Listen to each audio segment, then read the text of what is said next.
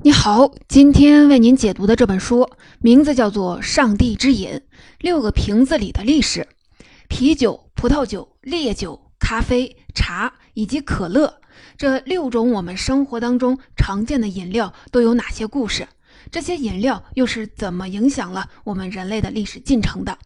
这六种饮料看起来平平无奇，其实这背后的故事啊可太多了。比如说，你知道我们人类饮用啤酒已经有多久的历史了吗？你知道葡萄酒对于欧洲文明的源头古希腊和古罗马产生了什么样的影响吗？你知道威士忌、白兰地、朗姆酒这些烈酒在美国独立运动中起了什么作用吗？你知道咖啡怎样触发了17世纪的思想启蒙运动吗？你知道英国是怎么取代中国成为茶叶帝国的吗？还有，你知道可口可乐在美国的经济崛起和全球化时代中扮演了什么角色吗？所以你看，从古至今，饮料一直对我们的历史进程发挥着重大影响。说这六个瓶子里装着一整部人类历史，也并不算太夸张，并且通过这些故事，我们能够获得一个看待历史的新的角度。这本书的作者是英国作家汤姆·斯坦迪奇，一位出身牛津理工专业的跨界历史学者。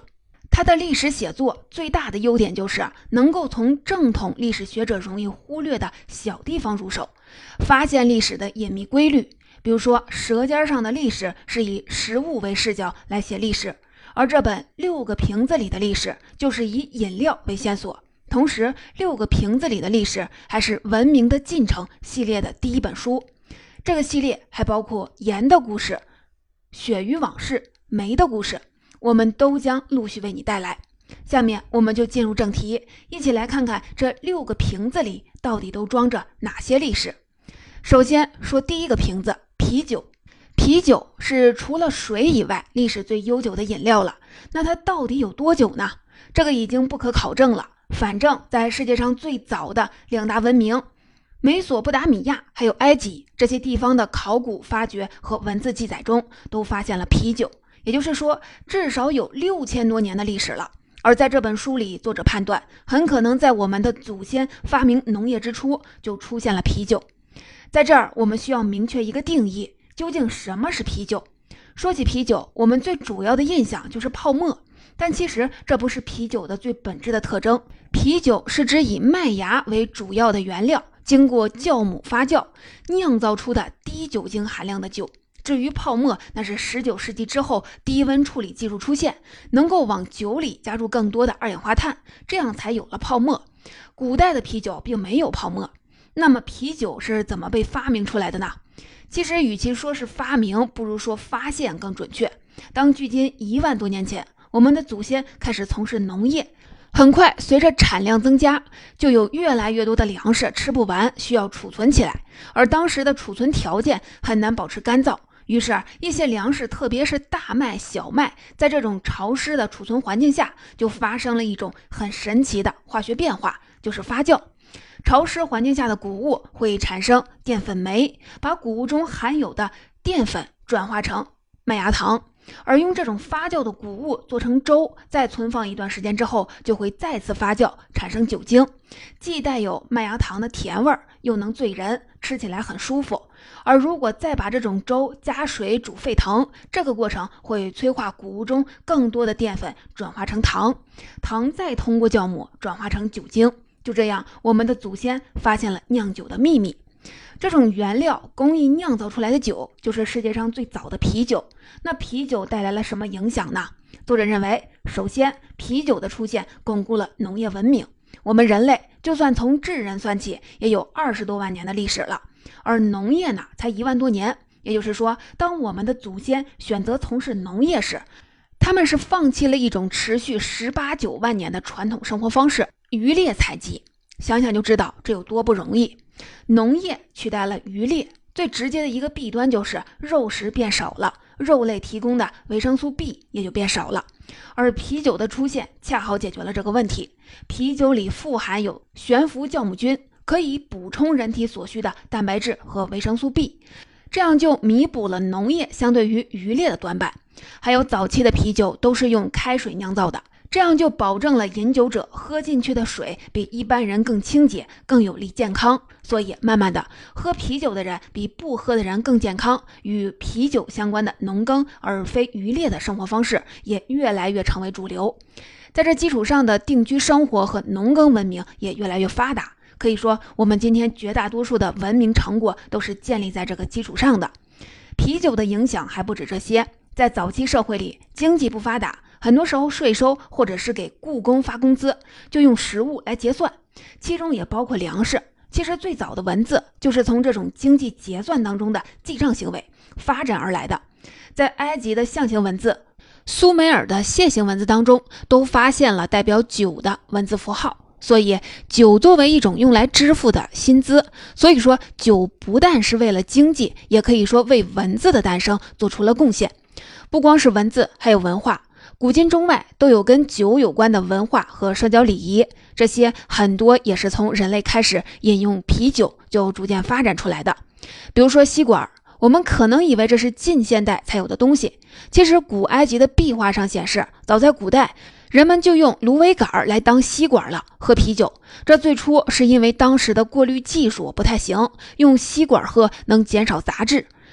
很快发展成了一种礼仪，几个人每人一个吸管，共同从同一个罐子里喝啤酒，这代表的是一种相互信任。我们今天说就是社交的润滑剂。其实酒从诞生之日起就在发挥这个作用了。啤酒我们就说到这儿，下面我们再来看第二种饮料——葡萄酒。今天我们觉得啤酒比较大众，红酒就相对高端。其实古代也是这样，葡萄酒也是最早出现在西亚。今天的亚美尼亚和伊朗北部这一带，具体的时间也已经不可考了，但距今至少也有六七千年的历史。因为考古学家发现，在那个年代的器皿残片里就能找到葡萄酒的残渣。但是葡萄酒的兴盛也要从两河流域说起。在距今五千多年前，两河流域有一个王国，名叫亚述，大体就在今天伊拉克这一带。他们武力非常的强大。周边的国家都要进贡称臣，这其中，他们北方的一些国家和民族就进献葡萄酒。由于两河流域的气候不适合葡萄生长，所以葡萄酒在亚述属于是高档进口酒，上流社会才能喝。这一来，葡萄酒就成了身份和地位的象征，备受追捧。这里记载一位亚述国王纳西尔帕二世，他在公元前八七零年举办过一次盛大的宴会。宴请了六万多人，提供了一万坛的啤酒和一万皮囊的葡萄酒。后来，随着东西方世界的接触，葡萄酒和葡萄酒的酿造手法传到了希腊。希腊这个地方的气候特别适合葡萄生长，希腊人大量的种植葡萄，酿造葡萄酒。因为成本很低，所以几乎每个希腊公民都能消费得起。这时候，希腊人在看东方人。觉得你们王公贵族才能喝的酒，我们这儿人人都能喝，可见我们跟你们不同，我们比你们优越。你看啊，喝酒喝出优越感来了。作者认为，希腊人这种觉得自己不同于而且高于东方人的身份认同，很大程度上就是葡萄酒带来的。葡萄酒在希腊世界也催生了独特的酒文化。古希腊的那些哲人，他们思考辩论往往离不开葡萄酒。一场酒会往往也是不同思想交流碰撞的知识大会。比如柏拉图著名的《会饮》，就是这种现象的写照。柏拉图认为，葡萄酒可以唤醒人们深藏在心中的某种感情，包括爱、骄傲、愤怒、贪婪、胆怯。总之啊，酒能让人暴露自己的真实性情。所以，古希腊人认为，要观察一个人真正的品行，就要看他饮酒之后的表现。这是不是有点像我们今天说的酒品即人品呢？同时，为了防止饮酒过量，在古希腊的酒会上，通常会制定一套规则和秩序，并且有人来监督执行。我们知道，古希腊世界就有很浓的民主色彩。但是柏拉图还有他的导师苏格拉底，他们也都对这种民主制度有过反思，而他们这种思想一定程度上也是通过对酒会的观察和体验得出来的。比如苏格拉底认为，权力如同葡萄酒，让人着迷，但是不胜酒力的人喝多了会醉，并且引发混乱。他这话的意思就是说，大众都是无知而盲目的。就像喝醉了的人，把权力交给他们是危险的。而理想的社会应该由一个精英团体来领导，当然了，最好是哲学家团体。所以你看，古希腊人把葡萄酒喝出了理论高度。后来，罗马征服希腊，成了西方世界的霸主。但是他们继承了很多希腊文化的元素，其中就包括葡萄酒。罗马的地盘可比希腊大多了，并且主要是在地中海周边，气候、土壤条件都适合种植葡萄，所以葡萄酒在罗马全国范围内盛行开来。俗话说：“条条大路通罗马。”在这儿，作者说：“谈谈葡萄酒通罗马，正是葡萄酒在构筑遍布罗马广阔疆域的贸易网络当中发挥了重要的作用。”有一次，考古学家在法国南部沿海发现了一艘罗马时代的沉船，船上装载着一万罐葡萄酒，总量有二十五万升，相当于现在的三万多瓶。从这儿，我们就可以想象当时葡萄酒贸易的规模。这么大的葡萄酒需求，就催生出了上百种的知名葡萄酒品牌。其中最有代表性的是产在意大利中部的费勒年白葡萄酒。在罗马神话中，酿造这种酒的葡萄是酒神亲自种下的。葡萄酒的流行还因为当时的人认为葡萄酒具有药性。前几年有一本书在中国特别的流行，名叫《沉思录》。作者是古罗马的哲学家皇帝马可·奥勒留，他就是常年饮用葡萄酒，认为这能起到解毒的作用。那么真的有效吗？不知道。不过这位奥勒留活到了五十九岁，在当时可以算是高寿了。后来随着基督教文化在欧洲的传播，葡萄酒又被赋予了宗教上的意义，因为在基督教的仪式上，葡萄酒象征着耶稣圣血，而这种宗教仪式。都是很庄严肃穆的，所以饮用葡萄酒一直是伴随着这种有秩序、讲礼节的场合。喝葡萄酒要是像喝啤酒那样气氛热烈、喧闹，那画风就不太对了。虽然在罗马时代，葡萄酒之风遍及欧洲，但是欧洲中北部的气候条件不适合葡萄生长，当地的经济也比较落后，没有能力大量的购买，所以罗马帝国的疆界基本就是一条葡萄酒和其他酒类的天然分界线。在这条线的北边，人们喝什么呢？那就是我们下面要讲的第三种饮料——烈酒。所谓烈酒，是一个很笼统的概念，主要是指酒精含量很高的酒。我们前面说的啤酒、葡萄酒都是酒精含量比较低的。人类学会酿造烈酒，这是因为一项技术的出现，就是蒸馏。所谓蒸馏，就是对液体进行气化，然后再让它冷凝，这样就能分离溶液当中的溶剂和溶质。以酒为例。酒精的沸点是摄氏七十八度，水的沸点是一百度，所以加热酒，在酒沸腾之前，酒精就会先蒸发出来，再把这中含有酒精的气体收集起来，遇冷凝结，这样就得到了酒精含量高得多的饮料，也就是烈酒。蒸馏这种技术最初也是出现在西亚的两河流域，早在公元前四千多年就有了，当时主要是用来制造香水。公元八世纪，阿拉伯人对这种技术进行了改良。有意思的是，因为宗教原因，阿拉伯人是不喝酒的。他们的蒸馏技术主要是用来制药。但这项技术传入欧洲之后，可就造福了欧洲的酒鬼们。欧洲中北部气候比较寒冷，所以人更喜欢这种经过蒸馏处理的酒，因为御寒效果很好。他们把这种酒称为“生命之水”。又因为这种烈酒喝上一口，肚子里就像烧了起来一样，所以也称为烧酒。英语里的白兰地就是从德语里“烧酒”这个词演变过来的。白兰地、威士忌这些我们常听到的酒都属于烈酒。还有一种朗姆酒，也是用这种蒸馏工艺酿造出来的烈酒，不过它的原料不是谷物，而是甘蔗，含糖量比较高。要说烈酒对历史的影响，恐怕还得首推这种朗姆酒。大航海时代之后，欧洲人发现了美洲，并且在美洲建立了殖民地。为了解决劳动力问题，他们从非洲引进了黑奴。这些黑奴很多是从当地的部落酋长手里买来的，而欧洲人用来向这些酋长支付的主要就是朗姆酒。所以，罪恶的奴隶贸易，朗姆酒在背后起到了很大的推动作用。美国的前身北美十三殖民地当中的新英格兰地区。他们的经济支柱就是用糖和甜酒到非洲购买奴隶，再把奴隶运到中美洲的种植园卖掉，这叫大西洋三角贸易。后来英国出台糖法案，对进出北美殖民地的糖和甜酒增税，引发美洲人不满，闹起了美国独立战争。这部分内容我们在《舌尖上的历史》里已经详细讲过了。下面我们再讲另一个烈酒对美国历史产生重大影响的故事，这就是1794年威士忌暴乱。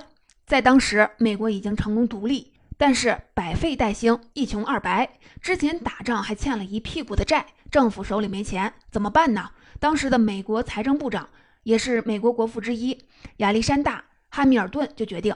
对酿造业征收消费税，特别是美国人喜欢的威士忌这类烈酒，结果这一下子就炸锅了。美国民间群起而反抗。一七九四年，一位叫威廉·米勒的农场主纠集了一票人，成立威士忌爱好者组织，武力对抗下来执法的联邦法庭人员。这时演变成了一场暴乱。后来，华盛顿组织了一万多人的军队才平息下去。不过，推行烈酒消费税，好容易收上来的这点钱，也有三分之一就这么烧进去了。这是美国诞生之初的一次比较大的内乱，虽然持续时间不长，但影响深远。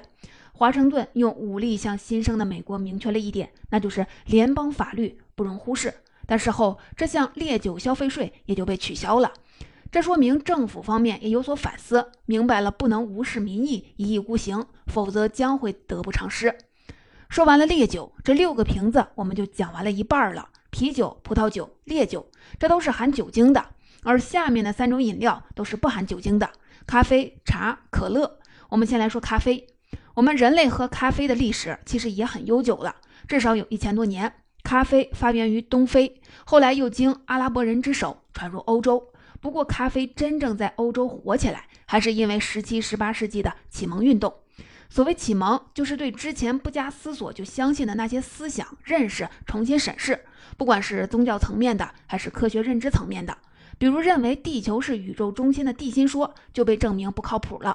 这就是启蒙时代的精神，它是一种觉醒，从我们被灌输的那些思想观念当中清醒过来，重新思考和认识世界。所以说，清醒就是启蒙时代的时代精神。而这恰好就跟咖啡的特性无缝对接了。咖啡当中富含咖啡因，能够刺激人的神经，使人处在一种清醒甚至亢奋的状态。我们前面说过的酒类，不管是什么酒，它都是让人沉醉，而咖啡让人清醒。所以，作为新饮料的咖啡，也就被树立成旧饮料酒类的对立面，进而又被引申成为代表清醒理性的新精神，跟代表沉迷盲目的旧精神的对立。咖啡也就成为新时代与新精神的象征，而咖啡不光是起到了一个象征作用，随着咖啡的流行，欧洲各地的咖啡馆越来越多，这种新的社交场所也为一些重大变革的酝酿创造了条件。举例来说吧，在17世纪的英国发生了所谓资产阶级革命，国王被议会打败，国王查理一世被砍掉了脑袋，英国成为了共和国。但是革命胜利之后，英国人反而觉得这新的共和制还没以前舒服呢，于是就开始酝酿复辟君主制。当时已经遍布英国的咖啡馆就成为了他们交流传递这种思想的场所。所以作者说，在当时，咖啡馆就是英国政治的风向标，人们在咖啡馆里谈论时政。当时的人说，咖啡馆是英国最有言论自由的地方。果然，这种思想通过在咖啡馆的散播与发酵。在英国人当中形成了相当的思想基础。当革命领袖克伦威尔去世之后，流亡国外的王室后裔查理二世返回英国，重新当上了国王，英国又变成了王国，直到今天。不过从这时起，英国的咖啡馆就成了人们谈论政治、针砭时弊的固定场所。当英国人对复位的查理二世有所不满，也会在咖啡馆里议论。查理二世一度想封掉这些咖啡馆，英国人奋起反抗，因为他们认为保护咖啡馆就是保护言论自由的空间。终于，国王也不敢冒天下之大不韪，而这样一来，咖啡馆就更加被视为自由的象征，更被当时的外国人视为英国最重要的标志。后来，这种咖啡馆文化又从英国蔓延到了欧洲其他地方。比如在法国，法国的思想启蒙运动，那些大思想家也跟他们的英国同行一样，喜欢在咖啡馆里高谈阔论，或者把咖啡馆当做他们研究学问的办公场所。比如说，大思想家狄德罗，他的百科全书就是在巴黎一家咖啡馆里写出来的。所以，咖啡文化一直是伴随着清醒、理性、自由这些标签儿，这种文化一直持续到了今天。不信你到今天的网络咖啡店里坐一坐，准会发现拿着笔记本在办公、写作，或者是蹭 WiFi 的人。这就是几百年积淀下来的咖啡文化。说完了咖啡，我们再说下一款饮料，就是我们中国人最熟悉的茶。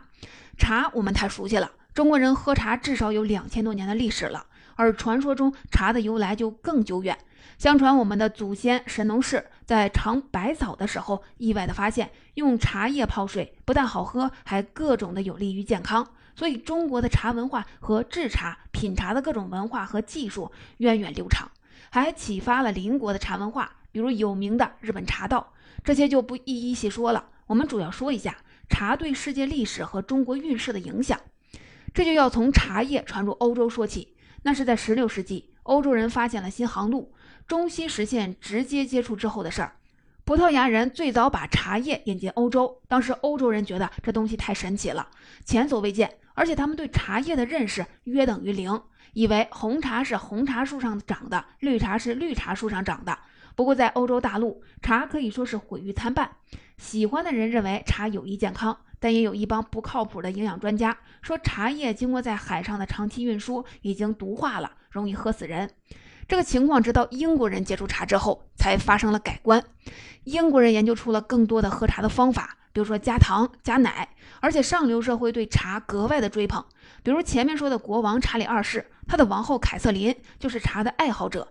这位王后本来是葡萄牙公主，嫁给了查理二世之后，葡萄牙国王把在印度的两个贸易站作为了陪嫁送给她，这样英国就更方便获得来自中国的茶。后来英国的东印度公司越做越大，十八世纪之后，从中国进口的茶叶每年都达到了五千吨以上，最高时候占东印度公司贸易份额的百分之六十，而茶也取代了丝绸和瓷器，成为中国最主要的对外出口商品。